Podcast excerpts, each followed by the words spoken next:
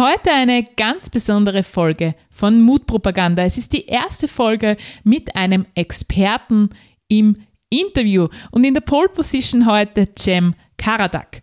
Und wie ich finde, zu Recht, denn er hat schon mehrmals in seinem Leben großen Mut bewiesen und ich freue mich, dass er in dieser Folge von Mutpropaganda seine Erfahrungen teilt. Gemeinsam sprechen wir darüber, wie du mutig Träume umsetzt, wir sprechen über den Kompass in deinen Herzen und wie du liebevoll und gleichzeitig bestimmt mit den Zweiflern deiner Visionen, deiner Träume umgehen kannst.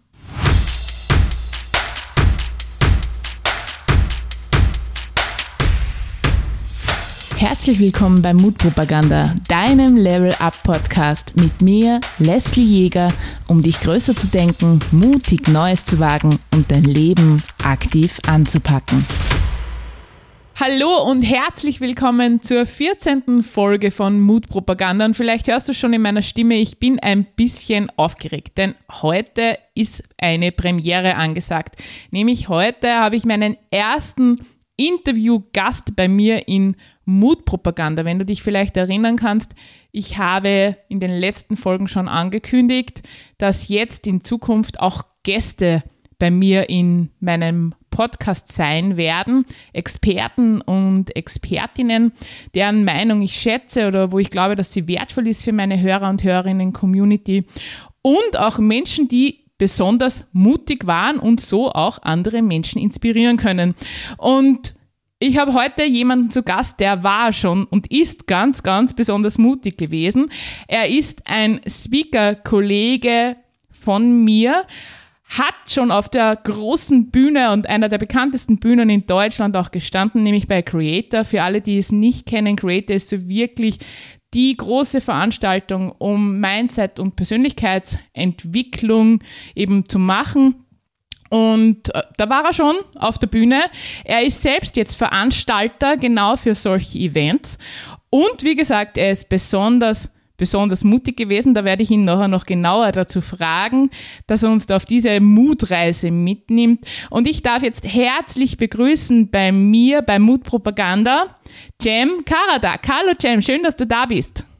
Hallo liebe Leslie, vielen, vielen Dank für diese Einladung und für diese tolle Ehre, dass ich hier mit dir zusammen den Kickoff machen kann. Ähm, und es freut mich wahnsinnig. Es macht immer wieder Spaß, bei Podcasts äh, zu Gast zu sein, weil da wirklich coole Themen zustande kommen. Und ja, dein Thema, die Headline, die du hierher genommen hast, die, die passt auch sehr gut in mein Leben und ich freue mich auf unser Gespräch. Danke, Cem. Und äh, du hast ja wirklich heute die Pole Position und ich finde, die Pole Position, wenn man deine Geschichte kennt, die hast du, diese, diese Ehre hast du dir zu Recht verdient. Aber bevor wir losstarten, muss ich jetzt nochmal eine ganz eine andere Frage stellen. Ich habe ja natürlich so, wenn man so Gäste einlädt in einen Podcast, dann macht man sie natürlich schlau. Und ja. äh, ich habe ein bisschen recherchiert und habe festgestellt, dass du so wie ich Kaffeeliebhaber bist. Richtig, und ja. Ja, da möchte ich, also ich möchte immer wissen, was trinken denn andere Kaffeeliebhaber, ja? Also wer ist denn mhm. dein Energieversorger deiner Wahl? Ähm, also bei mir ist es der klassische Espresso, ne? Äh, damit fange ich immer generell an, wenn ich mal äh, ja, an einem Tag anfange, Kaffee zu trinken. Wir hatten ja vorhin in unserem privaten Gespräch das Thema, dass ich nicht sofort in der Früh einen Kaffee trinke, sondern wahrscheinlich erst am Nachmittag. Ähm, ja, und begleitet dann von einem Cappuccino immer. Und mir ist halt besonders immer diese Latte-Kunst immer sehr, sehr wichtig. Ne? Also, weil das Auge ja mittrinkt, äh, achte ich immer besonders darauf, dass auch so ein ja, Milchmischgetränk auch besonders äh, schön zubereitet wird, damit man das auch so mit dem Auge genießen kann. Äh, weil dann schmeckt das auch gleich viel, viel besser. Und was die Bohnen angeht, immer wenn ich auf Reisen bin, dann äh, hole ich mir immer wieder überall verschiedene Bohnen von verschiedenen Röstlern, Röstern, örtlichen Röstern. Und wenn ich mal wieder nach längerer Reisezeit zu Hause bin, dann kommen die bei mir alle nacheinander immer in die Mühle und es wird immer durchprobiert. Und ich bin da immer sehr experimentierfreudig und lasse mich immer wieder auf neue neue Geschmäcker ein. Also insofern bin ich da sehr vielseitig unterwegs und Kaffee ist für mich nicht nur ein Getränk, sondern einfach viel mehr. Da entstehen einfach super Gespräche dabei. Äh, Wie bei uns jetzt. Man, genau. Und man besorgt, besucht tolle Orte. Ne? Also an meinen während wir viel reisen als Familie, da kommen wir auch noch gleich drauf bestimmt, äh, sind auch schöne Cafés immer ein großer Hotspot für mich. Äh, ich lasse mich immer gerne inspirieren von großartigen Menschen, die dann eben sowas aufbauen und einfach Orte schaffen, wo Menschen zusammenkommen können und das beste Getränk der Welt trinken können. Ah, da bin ich bei dir. Also da sind wir ganz einer Meinung. Es ist das für mich eines der, der besten Getränke der Welt. Meine Freunde sagen immer, Leslie, hast du eh noch kein also kein Kaffee im Blut, ja, also so. ähm, spannend ist, ich, ich, bin komplett unterschiedlicher Kaffeetrinkerin, ja. Also erstens, ich starte schon am Morgen mindestens mit drei Espresso.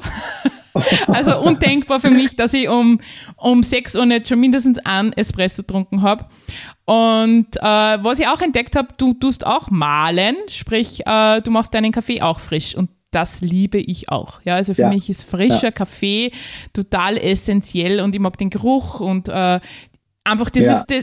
das, das, also da kommt die ins Träumen kommen und ich habe ja. jetzt gerade eine, eine frische Tasse äh, Espresso bei mir stehen und ja, für mich, ich weiß nicht, wie es bei dir ist, aber für mich ist ja auch, du hast gesagt, das Auge trinkt ja und, und, und man sagt ja, isst mit, ja, bei mir trinkt das Auge mit. Ich liebe Richtig. ja Kaffee Espresso-Tassen, ja, und ich habe ganz viele ja. verschiedene unterschiedliche Espresso-Tassen. Und, und, und wenn ich wohin fahre, nehme ich mir nicht den Kaffee mit, ich nehme mir immer eine Espresso-Tasse mit, weil da weiß ich immer sofort, okay, ah, die habe ich von dort, ja. von Dubai ja, oder wo ja, immer ich war und, und das liebe ich. Das liebe ich total.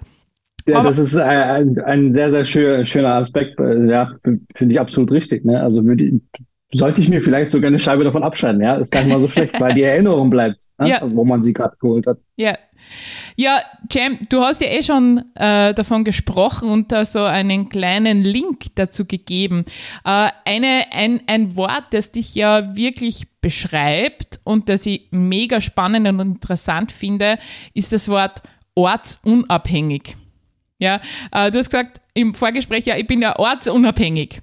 Ähm, und das ist ja auch äh, der Teil, der mich besonders inspiriert und den ich besonders mutig finde. Du bist ja, wenn man das so sagen kann, auf permanenter Weltreise mit ein paar Zwischenstopps, so wie es mir heute erzählt hast, äh, immer wieder mal, um, um, um zur Ruhe zu kommen und Energie zu tanken, aber da kommen wir eh gleich drauf zu sprechen.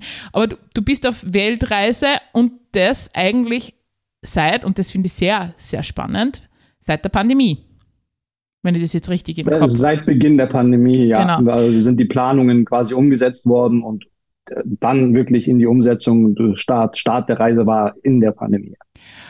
Und ja, also unvorstellbar für viele Menschen, wenn man sich zurückerinnern, ein, ein, es ist ja noch gar nicht so lange her, ein, zwei Jahre, ja, wo überall ja. alles geschlossen war, Reiseverbote und, und was auch immer, ja. Ich würde wirklich gern mit dir dorthin gehen und die Hörer und Hörerinnen dorthin führen, wo alles begann bei deiner Reise äh, und, und wie du überhaupt auf die Idee gekommen bist und magst einfach einmal losstarten. Äh, wie, wie kommt ja. man auf die Idee, dass man seine Familie zusammenpackt, alles zurücklässt und auf Weltreise geht? In einer unsicheren Zeit. äh, ja, das Ganze, also ich sage immer, es gab nie so einen entscheidenden Moment, aber nichtsdestotrotz gab es mal einen Moment. Äh, das war im, wann war das? 2019? Genau, im Winter 2019 hatte ich mal einen ganz, nee, das war im, genau im Frühjahr 2019, im, Mai, im Mai 2019 hatte ich einen ganz, ganz schlechten Arbeitstag. Ich hatte inzwischen 2018 und 2020 einen Verkaufsanhänger, womit ich Kaffee verkauft habe auf den Wochenmärkten von München. Ähm, und dort hatte ich einen ganz, ganz schlechten Tag. Es hat auch geregnet und so weiter. Und ich habe auch die Gegenstände in meinem Anhänger nicht bei der Abfahrt ganz abgesichert nach dem schlechten Arbeitstag.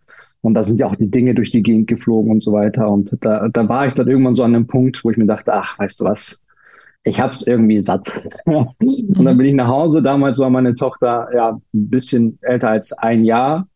Und dann bin ich zu meiner Tochter und habe gesagt, mein Schatz, dein Papa war noch nie so bereit, äh, alles stehen und liegen zu lassen und mit euch auf Weltreise zu ziehen. Und da habe ich meine Frau erstmal so angeschaut, die stand dann in der Küche und war halt so, ist dann so total aus allen Wolken gefallen. Und so begann dann ein Prozess für uns. Ne? Zwei Monate haben wir dann äh, untereinander die ganze Zeit über diese Option gesprochen, äh, sind alle ja, Situationen durchgegangen, die möglicherweise zustande kommen können. Ne? Eine Pandemie haben wir damals noch nicht mit einkalkuliert, weil wir nicht wussten, wie so etwas funktioniert oder wie so etwas läuft. Ja, und ähm, dann ging halt auch eben die Kommunikation so mit der, mit dem sozialen Umfeld und auch mit der Familie los. Und da waren auch schon so die ersten Challenges. Ne? Ähm, das heißt, viele, die uns, uns ausreden wollten, beziehungsweise es nicht verstehen konnten, weil wir auch eine Tochter eben haben, die mittlerweile auch schon fast fünf ist. Ne? Also da ist auch schon sehr viel Zeit ja mittlerweile vergangen. Und wir sind äh, reicher an Erfahrungen geworden, auch durch die äh, ganzen Reisetätigkeiten jetzt. Ja, und letztendlich haben wir dann wirklich eine Phase von sechs bis sieben hm, harten Zeiten der, der, der gesellschaftlichen Herausforderungen, der familiären Herausforderungen und so weiter überwinden können und haben uns Anfang 2020 dann dazu entschieden, auch unser Eigenheim dafür zu verkaufen. Und auch dann, als wir dann alle Prozesse in die Wege geleitet haben und auch der Notartermin stand, kamen dann so die ersten wirklich ernstzunehmenden Nachrichten rein in Europa und in Deutschland, dass da halt eben so eine Pandemie gerade oder damals war es ja noch keine Pandemie oder es wurde nicht als Pandemie kommuniziert. Und eine Woche, nachdem wir verkauft haben, hieß es dann, okay, wir machen alles dicht, alle Grenzen machen dicht. Na, und alles, worauf du quasi hingearbeitet hast und quasi deine größte Sicherheit, nämlich dein Zuhause, aufgegeben hast, ähm, um dieses eine Ding zu machen, nämlich ortsunabhängig, unabhängig von allem äh, dahin reisen zu können, wo man möchte, leben zu wollen, äh, mehr oder weniger irgendwie quasi so am Verpuffen war.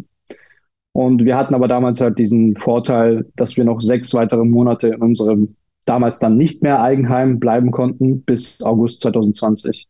Und so haben wir halt diese fünf bis sechs Monate auch genutzt, wirklich uns neu zu sortieren und orientieren und eben herauszufinden, okay, lassen wir es, orientieren wir uns in Deutschland um ähm, Ende, am Ende haben wir mit meiner Frau zusammen gesagt, komm, wir machen das trotzdem. Wir ziehen das durch, weil die Umstände im Sommer waren dann doch wieder ein bisschen angenehmer. Wir wissen ja, dass es ja im Sommer diese sogenannten Corona-Pausen gab, weil ja auch eben ja viele Zahlen äh, zurückgingen und auch man wieder ein bisschen lockerer wurde. Genau, und so hat das ganze Ding halt angefangen. Ne? Also die Motivation war wirklich mal zu sagen, von allem wegzukommen. Wir sind auch damals sehr frisch Eltern gewesen, als wir diese Entscheidung gefällt haben. Da war unsere Kind, unsere Tochter eben über ein Jahr alt.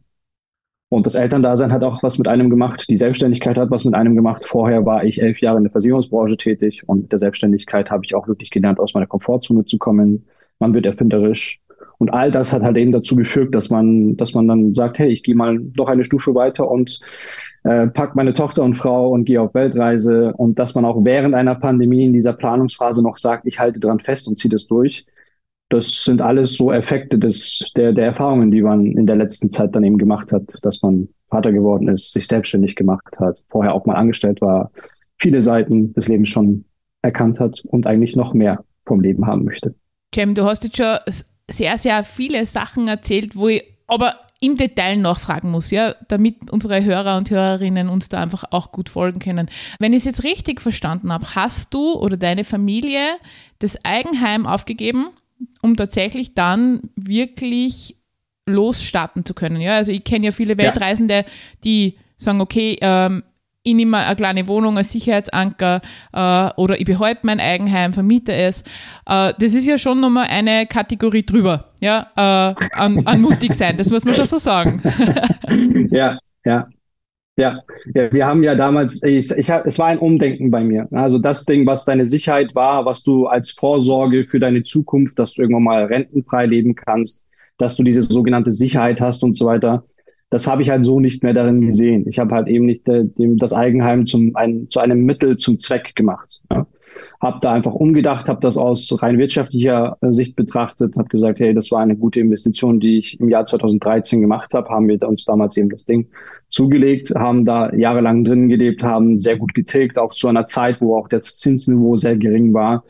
Und auch der Markt in München, äh, ich bin ja Münchner und das, das, wir waren in einer Ortschaft bei München, also im Landkreis von München, und der Markt, der Immobilienmarkt in Deutschland, der schießt ja seit Jahren schon in die Höhe. Und da haben wir halt enorme Profite gemacht und ich habe halt gesagt, komm, die Profite nehmen wir mit. Wir lassen mal den, diesen Anker los ne, oder lösen uns quasi von, diesem, von dieser Sicherheit und gehen quasi in diese mittelfristige finanzielle Unabhängigkeit, sorgen aber auch wiederum dafür, dass wir mit diesen Mitteln dann auch schauen, dass wir auch wieder neue Einnahmequellen schaffen. Und so bin ich dann auch so ins Unternehmertum gekommen.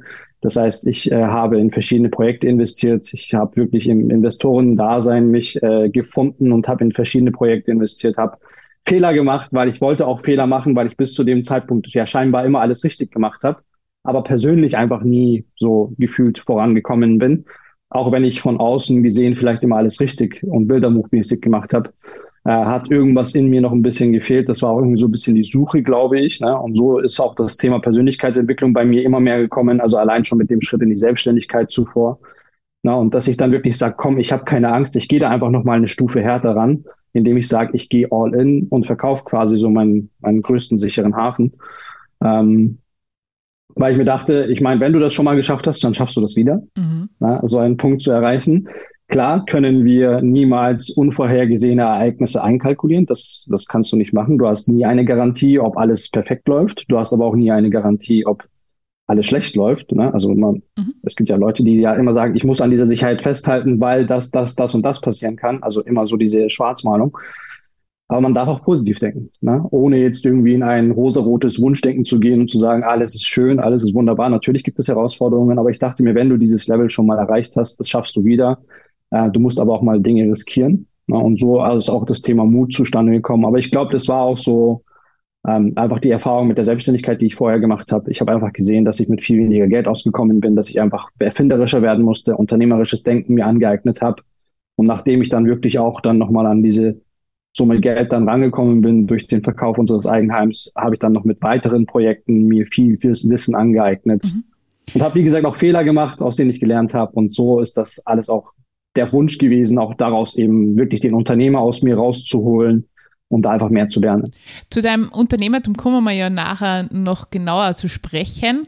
Ähm, jetzt würde mich und natürlich auch die Hörer und Hörerinnen sicher brennend interessieren, du hast am Anfang gesagt, das Umfeld hat irgendwie nicht so, vielleicht nicht immer nur so unterstützend reagiert, wie man sich das wünschen würde.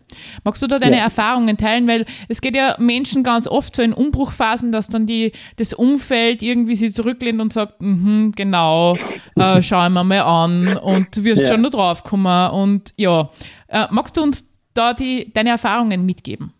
Ja, und da kann ich in zwei Kategorien einteilen. Natürlich einmal die Familie, die Ängsten und einmal Freunde, das soziale Umfeld. Und ja, in der Familie war es besonders herausfordernd. Ähm, man muss auch dazu erwähnen, ich habe einen türkischen Migrationshintergrund und meine Eltern sind äh, vor, ja, aus heutiger Sicht gesehen, vor über 40 Jahren nach Deutschland gekommen mit der damaligen äh, Arbeiterschicht, das quasi auch einen großen ja, Impact auf den wirtschaftlichen Aufschwung in Deutschland hatte. Ähm, und die haben halt einfach damals auch festgestellt, okay, hey, wir können uns hier eine Zukunft aufbauen und unsere Eltern, also auch die Eltern meiner Frau, ähm, die sind damals quasi mit, mit einem Koffer voller Hoffnung gekommen, aber wenig Geld in der Tasche. Und aus heutiger Sicht, was die sich aufgebaut haben in den Jahren, das ist einfach gigantisch. Sie haben sich mit viel harter Arbeit, mit vielen Schweißperlen auf der Stirn ähm, ähm, Großartiges ange, ähm, ja, angearbeitet, angeeignet, so dass sie auch wirklich heute ein komfortables Leben führen können. Sie haben sich super integriert, aber hatten halt nicht vergleichbare Voraussetzungen, die ich halt eben zu meiner Zeit habe und auch unsere Nachfahren noch viel, viel bessere quasi Voraussetzungen haben. Ähm, und das war so der größte Unterschied, dass unsere Eltern das halt nicht verstehen konnten. Ne? Das war dann mehr oder weniger das Thema, ja, du musst doch wirklich, also wir hatten ja quasi unsere Sicherheit mit dem Eigenheim und Co. Ne? Das ist ja das, was ich vorhin angesprochen habe. Ich habe ja ein vermeintlich ein Bilderbuchleben geführt, was für andere so vermeintlich ein Bilderbuchleben zu sein scheint. Äh, zu sein scheint. Und meine Eltern ähm, haben damals gesagt, die Menschen wünschen sich doch nur so ein Leben wie eures. Warum wollt ihr das alles wegwerfen? So auf die Art. Und das war eine große Challenge, den Eltern das zu erklären, dass da einfach viel mehr dahinter steckt, als nur die Seele baumeln zu lassen und durch die Welt zu reisen, sondern einfach viel mehr wirklich die persönliche Entwicklung dahinter steckt, dass ich wirklich ähm, mehr, mehr aus mir rausholen möchte, dass ich nicht immer meine, meine Zeit in Geld eintauschen möchte, äh, sondern auch einfach, ja, verschiedene Möglichkeiten finden möchte, wie ich sonst meinen Lebensunterhalt finanzieren kann. Ähm, das ist mehr so der wirtschaftliche Aspekt gewesen, aber auch natürlich persönlich, ne, als, als Familie zusammenkommen, weil ich bin Vater eines Kleinkindes. Äh, diese Zeit werde ich niemals wieder haben. Sicherlich mit einem anderen Kind, das nachkommt, irgendwann mal schon, aber ich werde auch älter und warum sollte ich meine Träume und äh, ja, die Dinge, die ich erleben möchte, auf die ferne Zukunft schieben, wenn ich denn auch keine Garantie habe, dass ich auch in ferner Zukunft die Möglichkeit haben werde. Und deswegen war so das Prinzip entweder jetzt oder halt gar nicht, aber auch Schieberitis ist halt nicht. Also wir schieben das jetzt nicht auf, wir wollen das jetzt machen. Und das war schon eine große Herausforderung, ne? also auch, auch gerade auf emotionaler Ebene. Und da wurden auch leider Geschütze ausgefahren, die, die sehr unangenehm waren. Aber das, ich, wir waren uns immer dessen bewusst, dass es immer aus Nächstenliebe passiert ist, also auf familiärer Ebene. Ja, bei Freunden, äh, was, warte, was warte, bevor, bevor du da nochmal äh, drauf, also weitersprichst, ich möchte das kurz aufgreifen. Du hast jetzt was gesagt, was mich sehr berührt hat und was, äh, was ich sehr wichtig finde diese, diese Nächstenliebe, ja, also da hinzuschauen und zu sagen, okay, aus ihrer Sicht der Dinge machen sie das oder sagen sie das, weil sie einen gern haben, nicht weil sie uns Steine in den Legen legen wollen, sondern Richtig, ja. weil sie eben einfach eine andere Biografie haben, andere Erfahrungen haben. Und ich weiß nicht, wie es dir geht, aber ich finde das sehr, sehr wichtig in diesem, in diesem Prozess, dass man die Dinge nicht persönlich nimmt. Wie würdest du das sagen? ja. Ja, absolut. Äh, das war, das ist auch die Challenge gewesen. Also äh, es war für mich immer so, Du weißt, sie machen das aus Nächstenliebe. Du weißt, sie machen das, weil sie es nicht besser wiss wissen. Mhm. Du weißt, weil sie, die machen das, weil sie quasi nicht in deinen Kopf sehen müssen, weil ich irgendwann mal einfach auch müde geworden bin, meine Visionen und Vorstellungen immer wieder zu, äh, zu erklären und zu erzählen, weil Vision ist ja immer so eine Sache, die hast du in deinem Kopf Du lässt andere Menschen ein bisschen einblicken, damit sie ein bisschen so die Spitze des Eisbergs sehen. Aber am Ende werden sie nie genau das sehen, was du erkennst in deiner Vision, sondern erst nur dann zu sehen bekommen, wenn du deine Vision realisierst. Mhm. Also wenn sie zur Realität wird und dann verstehen die Mitmenschen und sagen, ah, das war das, wonach er oder sie gestrebt hat. Das war das, was er versucht hat, uns zu erklären. Mhm.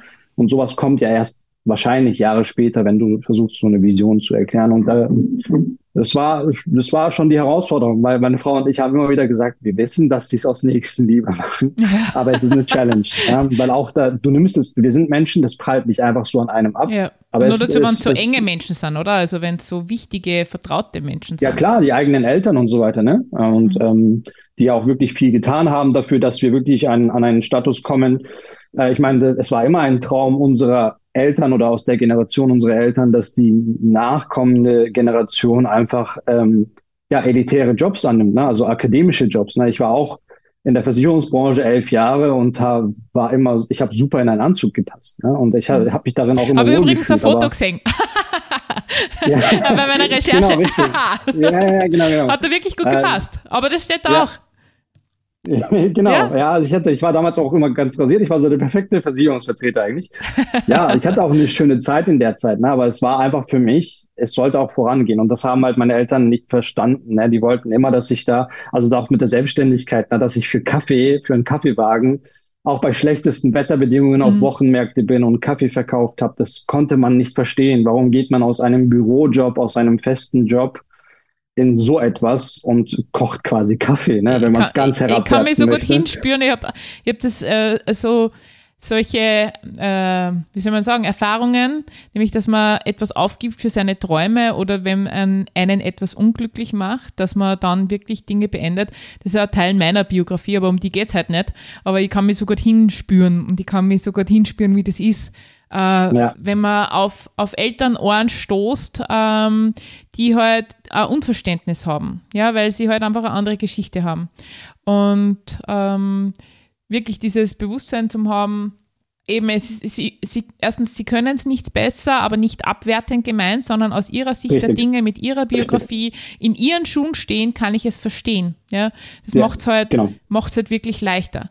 Äh, du hast ja am Anfang unterschieden zwischen Familie und dann äh, Freunde.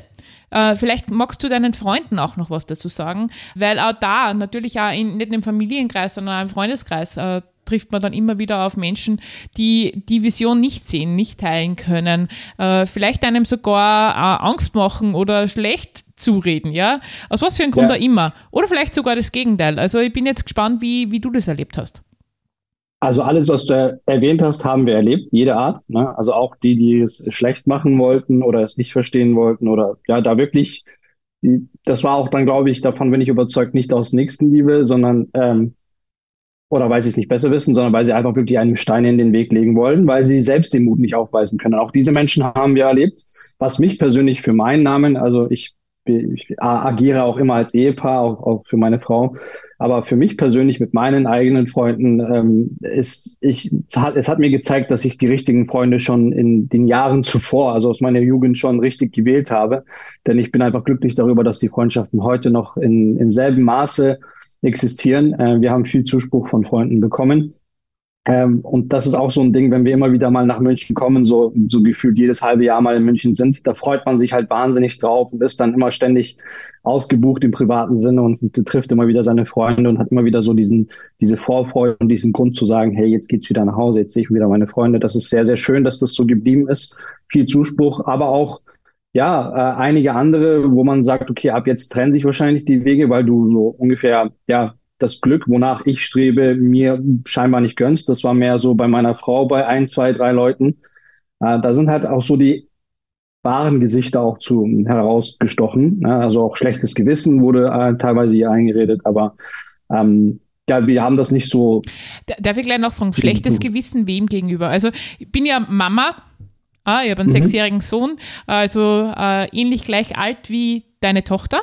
Äh, ja. Und ähm, schlechtes Gewissen ist bei, und äh, das darf ich so sagen, ja, gerade bei Mamas äh, schneller mal am Start, ja, bei Männern traut man mehr zu, erlaubt man mehr, wie auch immer. Ähm, darf ich jetzt nachfragen, hat das schlechte Gewissen mit der Tochter zu tun gehabt?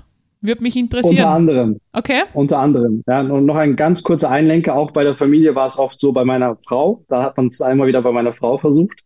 Ne? Und die war dann auch immer so, ja, wir wollen es doch lieber lassen. Und ich war dann immer so, nein, jetzt erst recht. Ne? Das war dann immer so ein Tropfen aus dem, auf dem heißen Stein. Und dann war ich wieder so Feuer, voller äh, Flamme. Ne? Ähm, vor allem, ich muss auch sagen, ich hatte diesen, diesen Anreiz, zu das wirklich umzusetzen, noch nie in meinen drei, 32 Jahren, 31 Jahren Lebensjahren vorher zuvor gespürt. Mhm. Und ich wusste, ohne dass ich wusste, was da auf mich zukommt, dass alles gut gehen wird. Ne? Und mhm. das war so dieses tiefe Urvertrauen in sich selbst. Das hat mich enorm angetrieben. Und ja, bei Freunden unter anderem, das mit dem schlechten Gewissen war auch tatsächlich bei meiner Frau dann eben im Mama-Dasein auch. Das war dann auch mal so, ja, wie kann man das einem Kind antun? Aber auch, ja, so dieses Gutmensch-Charakter, so mit ähm, dem CO2-Fußabdruck, den man hinterlässt, weil man eben so viel um die Welt reist. Und das sind dann halt leider so einfach Perspektiven aus eigener Sicht gewesen, wenn man das selbst nicht machen würde und anderen Leuten das Verständnis nicht zeigen möchte, wenn sie es halt eben anders machen. So, aber das ist wirklich ein sehr, sehr geringer Grad an Menschen gewesen, die es eigentlich gar nicht, also ich rede auch so das erste Mal darüber, weil das absolut für mich nicht äh, nennenswerte Situationen waren. Also darüber sind wir sehr schnell hinweggekommen. Ne? Würde, Was ich aber besonders Tim, einfach. Tim, würde das deine Frau damals in der Situation auch so sagen, dass es für sie nicht nennenswert war, weil es hat ja sie betroffen? Was meinst du? Wir haben beide gemeinsam schon ein, äh, ein gewisses Bewusstsein. Also wir können bewusster mit gewissen Situationen umgehen, weil wir einfach diesen Herausforderungen schon ausgesetzt waren. Wir können verstehen, was ein Gegenüber von uns denkt, während ein Gegenüber sich gar keine Mühen macht, möglicherweise sich in meine Situation zu ver versetzen. Mhm, und das hat auch mit dem Thema persönliche Entwicklung auch zu tun, finde ich. Einfach dieses, das Erweitern deines, deines Bewusstseins, sich damit auseinander, auseinanderzusetzen, dass dein Unterbewusstsein dich überwiegend steuert und, und, und. Und wenn du das weißt und wirklich strategisch weißt, oder also eigentlich nicht strategisch, wenn du weißt, dass dein Gegenüber eigentlich dich nicht persönlich angreift, sondern vielmehr gerade selbst aus seiner Sicht die Dinge sieht und dass nicht du das Problem bist, sondern einfach dieser Mensch anscheinend selbst mit seinen Weltanschauungen, dann kommst du wesentlich besser damit zu, zurecht. Und wir trennen ja mit meiner Frau nicht so meine Freunde, deine Freunde, weil letztendlich sind meine Freunde auch Leute, die auch Ehepartner haben und so haben sich großartige Freundschaften entwickelt, wo wir als Familie miteinander äh, vereint sind. Und diese familiären Freundschaften, die wo wir gemeinsam Kinder haben, wo unsere Kinder befreundet sind, die sind heute noch immer standfest und an denen kann man nicht rütteln. Und das hat auch einfach diese Zeit gezeigt, dass wenn man auch an örtlich getrennten Orten ist, weit weg voneinander ist, dass man trotzdem miteinander die Verbindung hat. Und mit den richtigen Menschen ist das weitergegangen und das ist eine große Freude. Und auch mit einem, einem meiner besten Freunde haben die Wege sogar deshalb auch wieder zusammengeführt, weil mhm. ich dann irgendwann mal auch wieder in der, in der ersten Reisepause, die wir eingelegt hatten in Deutschland war, und wir dann auch wieder zueinander gefunden haben. Ne? Und er hat mir dann auch so aus seiner Perspektive erklärt, gemeint, boah, ich fand das schon hart, als du damals gesagt hast, okay, ich bin jetzt weg. Ne? Mhm. Der zieht das so wirklich durch. Und äh, das ist auch nochmal etwas, was man sagen muss. Wir haben ja quasi wirklich unseren Freunden, die wir heute noch immer äh, in unserem Herzen haben und die noch immer mit uns gut befreundet sind. Wir haben ihnen ja die Möglichkeit genommen, dass sie uns dann sehen können, wann sie wollen, weil das war ja vorher möglich. Mhm. Ja, und jetzt sagst du, ich bin jetzt mal so egoistisch und du bist so gehe mal meinen eigenen Weg und ich bin ja. jetzt mal weg. Ja. Und dann sagen diese Freunde, okay, ich wünsche dir viel Spaß oder ich wünsche dir viel Glück auf deinem Weg, ich unterstütze dich. Auch wenn ich diesen Nachteil habe, dich jetzt nicht mehr dann sehen zu können, wann ich möchte, theoretisch. Ne? Da, zeigen sich, da zeigen sich dann tatsächlich, eh, wie du sagst, äh, die Menschen, die es gut mit einem meinen und die man wahrscheinlich Richtig. auf seiner Lebensreise auch, egal wo man ist, äh, im Gepäck mit dabei haben möchte. Selbst wenn man halt nicht sagen kann, okay, ich triff mich jetzt um zwei mit dir auf einen Kaffee. Ja, so genau. wie ich es vielleicht vorher gemacht ja. hätte.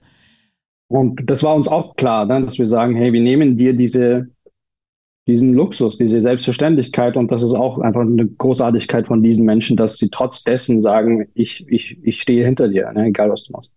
Also hey, an alle Freunde von Cem und seiner Frau da draußen, äh, das war gerade ein großes Danke, das er an euch übermittelt hat. ja, ja. Cem, jetzt nochmal zu, zu deiner Reise. Also ihr seid dann losgestartet. Äh, magst du mal kurz so ein bisschen erzählen, welche Episoden, wo wart ihr? Ähm, was waren so vermeintliche vielleicht äh, Tiefen, die man auch gemeinsam überwinden hat müssen? Also als wir im August 2020 losgezogen sind, waren wir zwei Monate erstmal äh, hier in der Türkei, wo ich ja auch jetzt gerade bin. Äh, wir haben jetzt heute rückblickend in den letzten drei Jahren auch unsere Reisepausen hin und wieder hier in der Türkei verbracht, wo wir eine sehr, sehr schöne Zeit hatten. Ähm, ich bin ja seit über 31, 32 Jahren in Deutschland gewesen, immer dort. Deutschland ist ja meine Heimat, auch wenn ich einen türkischen Migrationshintergrund habe und wir immer zu Urlaubszwecken in die Türkei gekommen sind. Aber auch in den letzten drei Jahren habe ich die Türkei äh, an ihrer anderen Großartigkeit, an ihrer anderen Seite nochmal erkannt. Und damals waren wir zwei Monate dort und nach der Türkei sind wir dann äh, in die Ferne nach Mexiko und in die USA. Wir waren sechs Monate in Mexiko und in, in den USA. Das war dann tatsächlich auch in der Zeit, wo der größte Lockdown in, in Deutschland und auch Österreich, nehme ich jetzt mal mit dazu, ähm, weil die ja mehr oder weniger gleich agiert hatten. Ne? Österreich hat ja so die ersten Schritte gemacht und ja. Deutschland hat ja dann immer nachgezogen, immer so im zwei Wochen Abschnitt. Und das war dann schon eine, eine verrückte Zeit. Ne? Während wir auf der gefühlt anderen Seite der Welt noch, also ganz die andere Seite war es ja nicht, aber trotzdem sehr, sehr weit weg, wo das Leben funktioniert hat, äh, wo andere Strategien angewendet wurden und man quasi frei rumlaufen konnte, war das schon eine große Herausforderung zu sehen, wie wie es in, in Europa oder in Deutschland, in Österreich so abging, ne? dass die Leute wirklich äh, zu Hause bleiben mussten, dass die härtesten Maßnahmen ergriffen wurden und das war so surreal, das war so eine parallele Welt. Mhm. Ähm, Mexiko war ja zu dem Zeitpunkt als ja als das lockerste die, die lockerste Ortschaft quasi bekannt. Die ganze Welt war in äh, Mexiko, also so international und voll haben die Einheimischen dort Mexiko noch nie erlebt. Wir waren in Yucatan damals und waren auch drei Monate dort. Und da haben wir auch Freunde, oder ich habe da einen großen Freund für mich äh, gewonnen, äh, der, mit dem ich heute noch sehr gut befreundet bin, der heute auch mein Webdesigner ist. Cool, sehr ähm, cool. Und der damals auch nur für drei Wochen nach Mexiko kam, aber dann am Ende neun Monate geblieben ist. Also solche Bekanntschaften. Und damals war auch eine der größten Herausforderungen zu sehen, hey, dass es schon sehr verrückt ist, ne, dass dort wirklich so das System irgendwie funktioniert hat, das Leben funktioniert hat, aber dann eben diese Berichterstattung in Deutschland, wie das alles war. Und da hat man sich auch irgendwo ein bisschen schlecht gefühlt, und hat versucht zu verstehen, warum das alles so ist. Wir konnten das ja alle nicht verstehen. Ja? Oder es war sehr schwer nachvollziehbar. Und dann sind wir auch rüber nach Amerika und waren auch zum Beispiel in, in Florida. Ne? Florida war ja auch so in der amerikanischen Region eigentlich so der Bundesstaat, der am die wenigsten Maßnahmen äh, ergriffen hatte. Und in Florida war halt damals auch der bekannte Super Bowl. Na, da war auch das Super Bowl-Wochenende und wir waren genau in der Stadt. Das war nicht geplant. Ähm, wir sind wirklich in Tampa äh, angekommen und haben auch in Tampa übernachtet in Florida, also waren da zehn Tage. Und das war genau zum Super Bowl-Zeitpunkt. Und da war auch eine Ausnahmesituation. Also die komplette Stadt war in Ausnahmezustand und das war total verrückt. Also wir waren, wir haben einmal leider eine Unterkunft erwischt, die war direkt neben dem Nachtclub. Also da haben wir quasi okay, nachts Ruhe. im Bett Party gemacht. Nachts im, genau, so ungefähr. äh, das heißt, wenn du auf deinen Balkon raus bist, der Balkon war riesig. Ne? Da waren so mehrere Apartments, die auf einen Balkon geführt haben.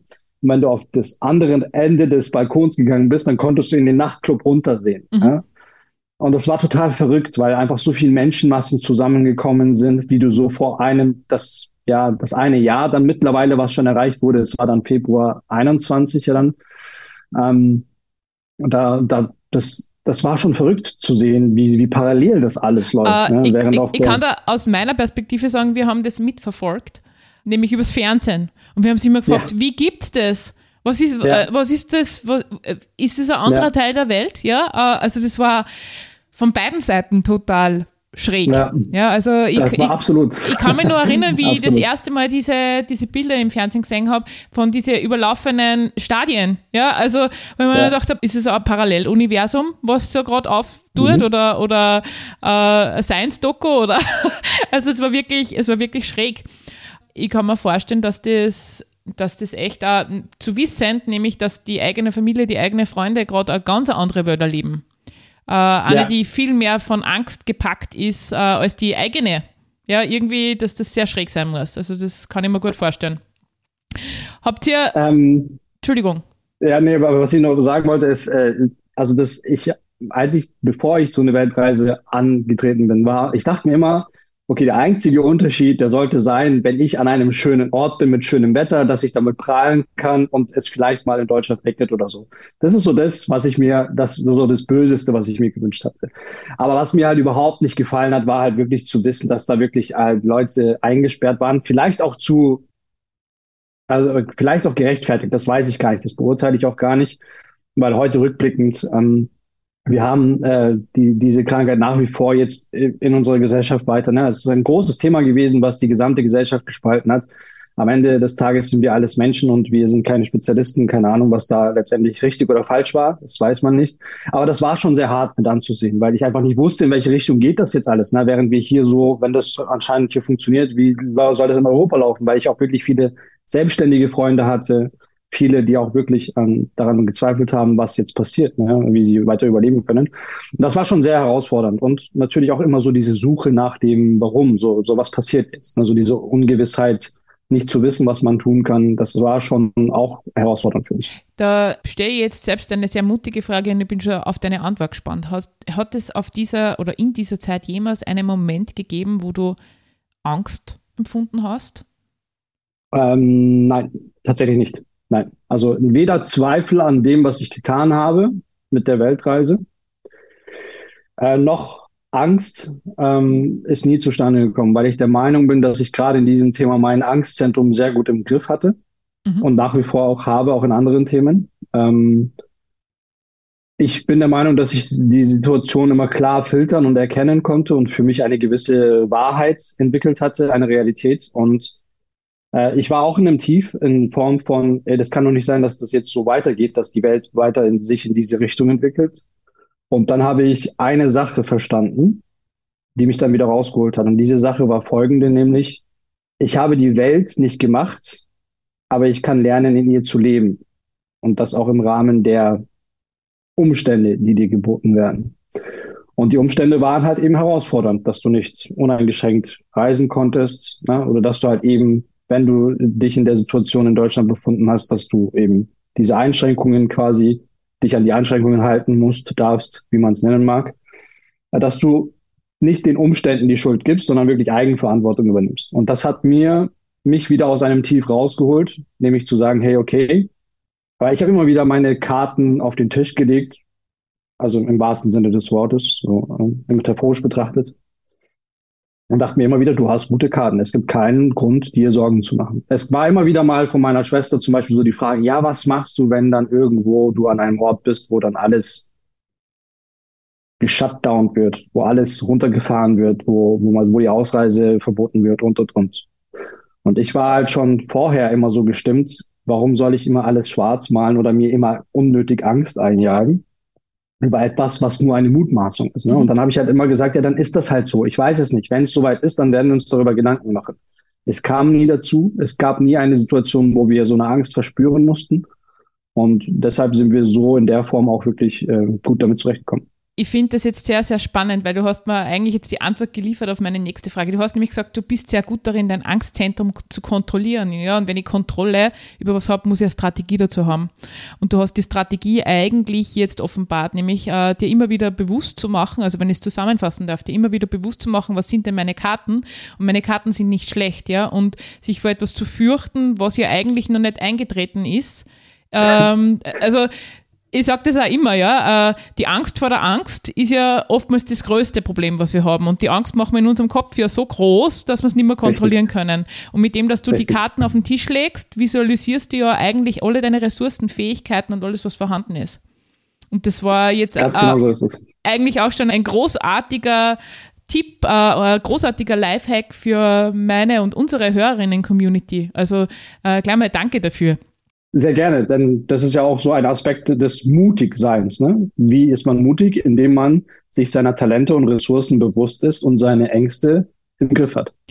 Das war jetzt auch gleich noch ein Muttipp. Äh, das wollte ich nämlich auch noch fragen, deinen persönlichen Muttipp, Jam. Sehr cool. Also nochmal, magst du es nochmal wiederholen? Deinen Muttipp? Äh, dass man sich seiner Talente und seiner Ressourcen bewusst wird, dass man seine Stärken klar hervorhebt und wirklich die Stärken stärkt und sich einfach klar wird, hey, ich habe diese und jene Talente und diese und jene Talente können dazu führen, dass ich das und das machen kann. Ne? Also jeder hat ein Talent, ne? sei es auch allein schon das Überleben. Ne? Und dann das, an das Überleben ist auch das Geldverdienen zum Beispiel geknüpft, woran viele gerade immer das, das die größte Sorge sehen, nämlich wie kann ich meinen Lebensstandard finanzieren. Wenn du dich auf deine Ressourcen, auf deine Stärken, auf deine Talente konzentrierst, wirst du auch dein Angstzentrum im Griff haben und auch den Mut haben, riskante Dinge zu machen. Und auch in die also, Selbstwirksamkeit kommen, ja, also sich selbst richtig. das Leben zu gestalten und nicht Opfer der Umstände zu sein. Ganz genau, ja. Sehr wertvoll, wie ich finde, dein Muttipp. Danke, ja. Cem, jetzt ich, bin ja Kollegin, Speaker-Kollegin, aber jetzt bin ich nur neugierig, ja. Also, ich meine, ich weiß ja, du bist ja, du bist ja Unternehmer und du bist mittlerweile auch selbst Veranstalter äh, mit deinem eigenen Speaker-Format. Und ich muss das jetzt genau hinterfragen, ja, weil wenn man ortsunabhängig ist und auf, auf Weltreise ist als Reisender, wie kann man sich denn das vorstellen, dass man dann auch noch als Speaker veranstaltet? Magst du uns da ein bisschen mehr dazu erzählen, bitte? Ja, du hast es ja vorhin erwähnt, dass ich ja auch auf der Greater Bühne stand. Ich hatte, irgendwann bin ich darauf aufmerksam geworden, dass ich ähm, ja möglicherweise auch auf der Bühne stehen möchte. Also ich habe quasi diese diese, die, dieses Bewusstsein in mir hervorgerufen, äh, dass es doch eigentlich cool wäre, die Menschen auch auf der Bühne zu inspirieren, ihnen äh, Einblicke zu geben und auch wirklich andere Point of Views, also die Menschen dazu ermutigen, dass er auch mal die Dinge aus einem anderen Blinkwinkel betrachtet. Und das kann man, finde ich, auch sehr gut auf der Bühne machen. Und ähm, ich habe früher immer in meiner Versicherungstätigkeit hin und wieder mal in kleineren Grüppchen, wenn mal irgendwie ein Produkt eingeführt wurde, mal kurz ein Vortrag gehalten oder in der Ausbildungsphase vor, bei der Einarbeitung von neuen Auszubildenden und, und. Aber so richtig mal auf der Bühne stehen und das wirklich auch beruflich zu machen, das hatte ich so nie geplant. Ähm, aber ich hatte mal zu meiner Frau gesagt, es wäre doch cool, wenn wir irgendwann nach einer längeren Reisezeit vielleicht auch mal sogar uns selbst so eine Bühne schaffen, wo wir auch anderen Menschen eben auch Erfahrungen aus unserem Leben mitgeben können als Familie auf Weltreise. Also im Laufe der Zeit ist das natürlich alles so ein bisschen anders gekommen, weil ich dann eben durch diese Greater-Plattform darauf aufmerksam geworden bin, mich zum Speaker habe ausbilden lassen dort und auch bei einer Gedankentag Rednernacht auf der Bühne stand, dachte ich mir, okay, cool, das ist, das ist ja jetzt eine richtig gute Erfahrung gewesen. Ich habe sehr viel Wissen mitgenommen, habe mit großartigen Coaches zusammengearbeitet, die halt wirklich nochmal mein Potenzial auf das nächste Level gebracht haben. Und dann habe ich festgestellt, okay, jetzt liegt eigentlich alles an dir. Und ich bin persönlich mit mir selbst ein Commitment eingegangen, nämlich als ich diese Ausbildung dort äh, gemacht habe, dass ich auch mir selbst versprochen habe, dass ich daraus was mache. Und das war für mich der Startschuss. Und mit dem Startschuss habe ich dann begonnen, mein Personal Branding aufzuziehen über Social Media. Das heißt, ich habe auf meine Person aufmerksam gemacht. Das heißt, ich bin auf Social Media in die Sichtbarkeit gegangen und habe bin dabei nach wie vor noch Reichweite aufzubauen. Es entwickelt sich großartig. Es kommen immer wieder neue Menschen dazu. Ich inspiriere sehr viele Menschen. Ich bekomme sehr viele Nachrichten von Menschen, die deren Leben ich äh, scheinbar verändere, ohne es zu wissen. Ne? Und das allein nur deshalb, weil ich mit mir selbst ein Commitment eingegangen bin und gesagt habe, du machst was draus, Jam, und äh, du gehst auch raus. Und wenn du auch auf die Bühne gehst, ist ganz egal, ob du vor der Kamera das machst, auf Social Media, das ist auch eine Bühne, oder auch live. Du machst dich verwundbar. Du bist greifbar ja, und das, dessen musst du dir auch bewusst sein. Aber du trägst halt eine gewisse Verantwortung. Und diese Verantwortung habe ich übernommen und habe gesagt, ich bin ein Vorreiter. Ich kann ein vorangehendes Beispiel sein. Und das können viele andere Menschen auch. Du, ja, jetzt muss ich dich kurz unterbrechen. Äh, ich habe gerade Gänsehaut, ja. Äh, ich finde es so schön, dazu zu hören, weil ich diese Idee, nämlich Vorreiter zu sein, ja, Menschen zu inspirieren, äh, Leader zu sein.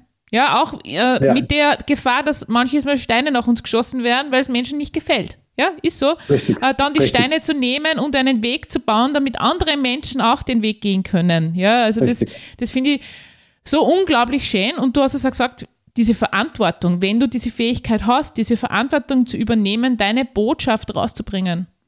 Wow. Äh, das, ich habe es jetzt einfach sagen müssen, weil das berührt mich einfach, weil das auch mein Traum ist, ja, und äh, weil mir das genauso wichtig ist und das auch offensichtlich ein, einer unserer gemeinsamen Nenner ist und das freut mich. ja, mich freut es auch absolut. Ähm, was ich auch festgestellt habe und auch gelernt habe, jeder Mensch hat eine Story zu erzählen. Ähm, es liegt aber immer am Menschen selbst, ob er bereit ist, auch die ja, die so zu erzählen, dass er sagt, ich möchte sie so erzählen, dass ich auch für andere ein Beispiel sein möchte.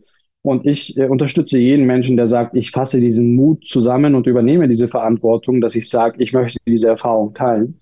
Mit dem Gedanken, anderen Menschen diese Möglichkeit zu bieten, an dieses Wissen auch zu gelangen und dieses Wissen für sich anzuwenden. Du und ein äh, Kollege äh, habt ja da was Spezielles entwickelt. Richtig, genau. Genau. Magst du uns das erzählen? Da bin ich jetzt wirklich schon ganz neugierig. Gerne auch kurz mit dem Aspekt, wie mache ich das eigentlich während den Reisen? Ich hatte ja immer wieder diese Reisepausen in, in Deutschland oder so. Und einmal war es auch unter anderem auch der Auftritt eben in Köln bei Greater. Ähm, aber auch eben durch die Social Media Kanäle, wie zum Beispiel Instagram, wo ich ja eben den Schritt gegangen bin, klar in die Sichtbarkeit zu gehen. Und dort hat mich mein heutiger Geschäftspartner erreicht. Er hat mich damals äh, angeschrieben, damals als ja, wahrhaftiger Fan. Er hat mich angeschrieben und gesagt, hey Jam, die Arbeit, die du hier leistest, also sprich den Content, den du auf Instagram lieferst, der bringt mir so unfassbar viel, weil ich gerade in einer Lebensphase bin, wo quasi deine Beiträge, das, was du machst, quasi wie gerufen kommt und für mich immer eine Stütze ist. Und das, und ich habe viele solcher Nachrichten immer bekommen, wo man dann immer wieder kurz in den Austausch geht und ich einfach meine Dankbarkeit ausspreche und das sehr, sehr wichtig finde.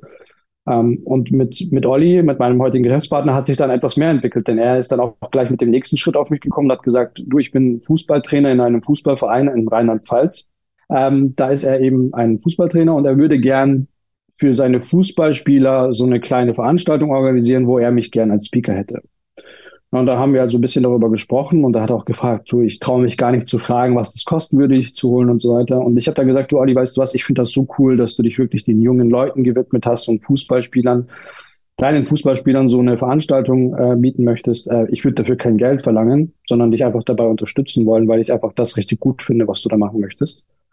Und da habe ich gesagt, wir können das gern gemeinsam ausweiten, weil ich noch so ein, zwei andere Speaker kenne, die eigentlich perfekt mit diesem Sportler-Mindset gekoppelt an persönliche Entwicklung sehr, sehr gute Vorträge äh, vortragen können. Und dann wäre ich nicht nur alleine auf der Bühne, sondern hätte halt noch zwei, drei Leute mit im Boot quasi. Da hat er sofort gesagt, okay. Und so hat sich das alles entwickelt. Und wir haben gesagt, wir müssen dem Ganzen auch einen Namen geben. Und dann haben wir halt so ein bisschen, ja, so, ein, so eine Brainstorming-Liste gemacht und haben gesagt, ja, was sind wir denn? Wer sind wir denn? Und wir sind dann irgendwann auf den Begriff Kompass gekommen, ne? wo wir gesagt haben, wir machen daraus ein Wortspiel aus Kom und Pass dass wir zwei Begrifflichkeiten nehmen und daraus eben den Begriff Kompass auch hernehmen, weil wir die Intention damit bewirken, dass wir Menschen alle einen inneren Kompass haben. Also egal, was du im Leben machst, sei es beruflich oder privat, in deiner Liebesbeziehung oder in deiner Beziehung zu deinen Kindern, sozialen Beziehungen, was auch immer, du hast einen Kompass in deinem, in deinem Inneren, der dich leitet, der dir den Pfad zeigt. Und man kann ab und zu mal auch vom Pfad abkommen. Und du kannst wieder auf den richtigen Pfad finden, indem du mit den richtigen Menschen sprichst, dich mit den Men richtigen Menschen umgibst, dich mit neuen Themen befasst, dir neues Wissen aneignest, was auch immer.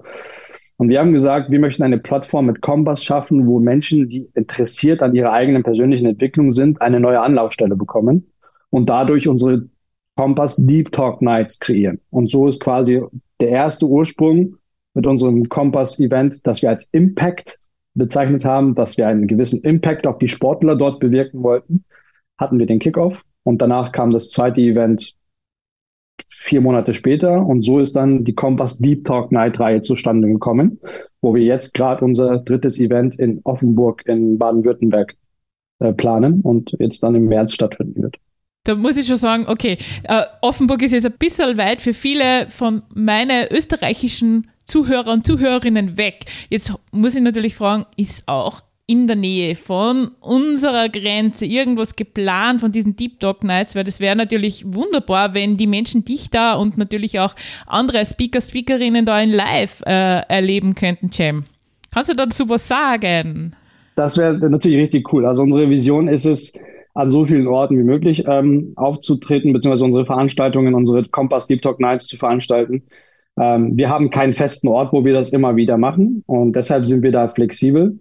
Nachdem ich ja auch Münchner bin und quasi ah, so am südlichsten Groß Großstadtpunkt äh, zu, zu Österreich quasi am nächsten lebe, kann ich mir sehr, sehr gut vorstellen, dass wir da sicherlich auch mal etwas veranstalten. Wir waren ja auch bei unserem zweiten Event schon an, an drei Ländereck, Schweiz, Frankreich, Deutschland, wo wir auch Leute aus der Schweiz dabei hatten, ähm, weil Basel da auch sehr nah war zum Beispiel. Und ich kann mir das sehr gut vorstellen, dass wir auch das äh, wirklich in München oder vielleicht sogar noch näher an, an Österreich sicherlich auch veranstalten werden da bin ich guter Dinge. Ich habe jetzt einen Grinser ganz fett bis hinter die Ohren, ja. Also äh, da freue ich mich drauf. Ja, also äh, ich hoffe wirklich auf München oder noch näher. Wird mir wirklich wahnsinnig taugen und, und freuen. Ja, voll, voll cool. Ja, nachdem wir ja in der Dachregion ja alle mehr oder weniger dieselbe Sprache sprechen, äh, sind wir auch sicherlich daran interessiert, auch in Österreich und in der Schweiz äh, ja, bekannt zu werden oder unserem Namen irgendwie eine Reichweite zu geben. Und nachdem ja jetzt deine Region, Oberösterreich und München jetzt auch nicht allzu weit weg ist, wer weiß, vielleicht entwickelt sich ja irgendwas in, in einer Kooperation. Ne? Also, naja, wer weiß, wer weiß. Also wir sind da offen. Wir sind da offen. Und was jetzt dieses Jahr auf jeden Fall stattfinden wird, ist einmal jetzt in Offenburg in Baden-Württemberg und einmal in Köln. Das ist ja dann schon noch weiter in Deutschland drinnen. Ja, Köln ist ja schon für viele Leute mehr ein Begriff als Offenburg. Und Köln planen wir im Herbst. Aber wie gesagt, München oder noch näher an Österreich ist sicherlich auch. Oder vielleicht Plan. in Österreich, da müssen wir uns dann noch, genauer oder darüber unterhalten. Ja. sehr, sehr, sehr cool.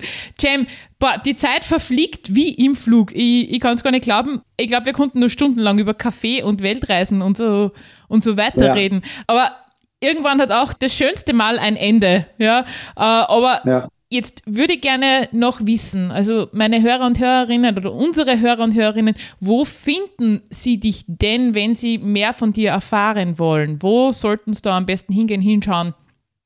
Also ich selbst bin sehr stark auf äh, Instagram vertreten und ähm, ja, biete da aktiv den Kontakt immer zu den Menschen und biete den Mehrwert durch meine Beitragssektionen. Also ich äh, kreiere immer wieder Beiträge, die jedem irgendwie einen Mehrwert bieten soll.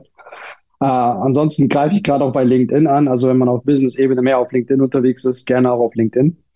Äh, ansonsten habe ich auch eine persönliche Webseite, aber auch natürlich über Kompass, ne? gar keine Frage. Also ich bin ja da auch Moderator und Host und biete eben den Speakern auch die Bühne dort und gehe da mehr so ein bisschen ins Abseits und biete den Speakern die Bühne und bin da der Moderator. Da fühle ich mich auch sehr wohl. Man kann sehr gerne auf unsere Events kommen oder halt eben online mich auf den genannten Wegen kontaktieren. Aber letztendlich, wenn man, wenn man zueinander finden möchte, dann findet man immer einen Weg. Äh, da muss ich nur mal einhaken. Du hast ja gesagt, Social Media, Instagram.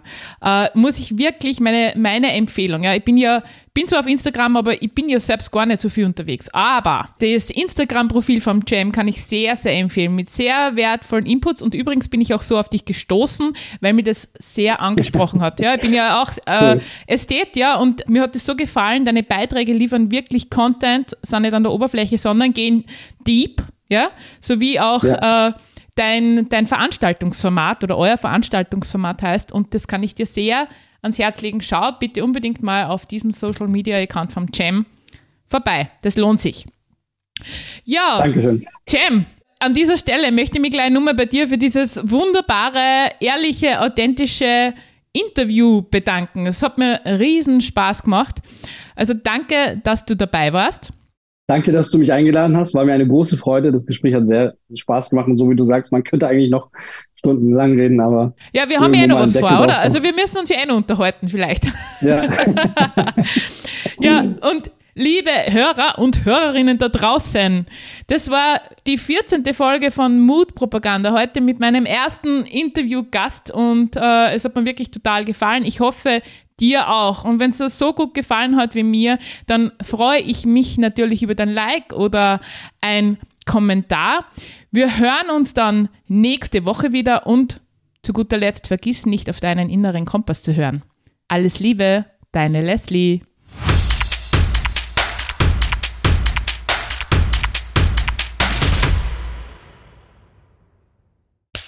Cut. Wer hat's produziert? Das Pod. Deine Podcast-Agentur.